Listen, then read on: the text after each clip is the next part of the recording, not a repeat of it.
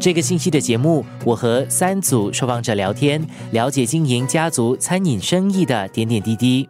昨天我们听了东兴蛋挞的第三代方彩华如何向父亲学习手艺，今天我们听第四代方慧明怎么为老字号注入新意，吸引年轻的顾客群。生活加热点，方慧明原本是一名补习老师，加入家族生意之后，他先是到了生产部，后来着手给传统的粤式糕饼店来个大翻新，换了产品包装和店里的装潢。我刚回来的时候。大部分的时间是在后面生产部，在那边从早到晚都是待在那边做蛋挞饼，什么都是。然后过了那几年，东西已经开始上手了。我们有很多顾客，但是他们都是比较老的。我希望可以吸引多一点那些年轻的。然后下午的时间大概四五点的时候呢，我会坐在我老板隔壁，然后我们就看着那个生意 how the business run。好几次我都注意到，就是我们大部分的顾客都是已经年老的。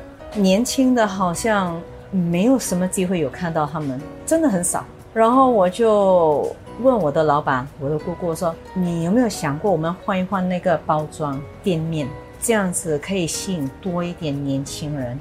他没拒绝我，但他也没有说好，他只是看着我，没有什么表情。然后我就想，那就是怎样呢？要还是不要呢？好像不要。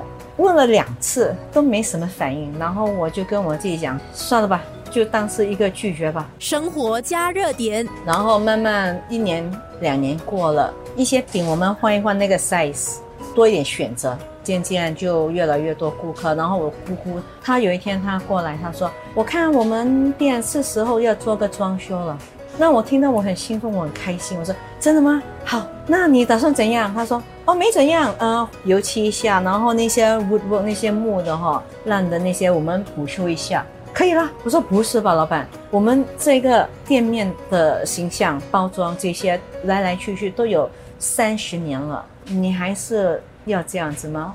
老板换一下吧，好不好？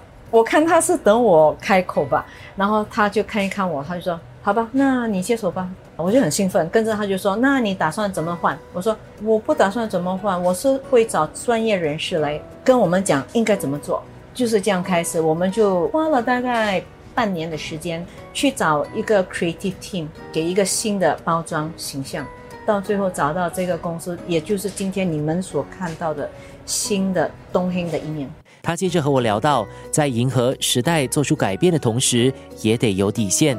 东兴能够保存传统的古早味，全在于后人能够坚持传统、尊重传统。就是做饼、做蛋挞的方法做法，包括那一组生产部的同事们。都是一样，好多人也是问我同一个问题，就是说，在这几十年里面哈，你们有没有换过那个 recipe？如果我跟你讲从来没有换过，那是不可能的。我们是有改良一点点，就是说少一点糖，还有那个猪油。从我们以前七八十年前的时候，那个时候的猪油跟今天的猪油纯度已经有差别了。我们也是要跟着它，随着它来改良那一点点的改良，这样子我们才可以拿到我们要的效果。生活加热点，好像曾经我们也玩过一次，就是 truffle salt tart。That is only when we do collaboration，因为。我姑姑她没有直接这样讲，但是她的意思就是说，我不管你要怎么玩，你别忘记我们是传统饼家，巧克力啊、奶油啊这些不可以用那些东西。怎么改呢？我们原来的蛋挞的秘方还是一样，我会坚持，除非我真的有那个能力来一个 second line 的东西，我不想改变这个品牌的样貌。我还是要保持，我觉得那个是很重要。就是说我还要大家知道，这个就是我们。如果我有一个 second line，我要怎么玩是比较适合年轻的，那个我们也可以这么玩。但是原来的那个呢，还是保持，也是一个尊重。师承姑姑的手艺和经营理念，对于这门家族生意，他的使命感与日俱增。我最后问东兴的第四代方慧明，他接下来的生意计划。暂时也除了努力的去做一些纪念品给游客啊，或者就算好像新加坡人他们去别的国家探访其他的朋友啊、亲戚啊，在国外，他们也是有点手信送过去。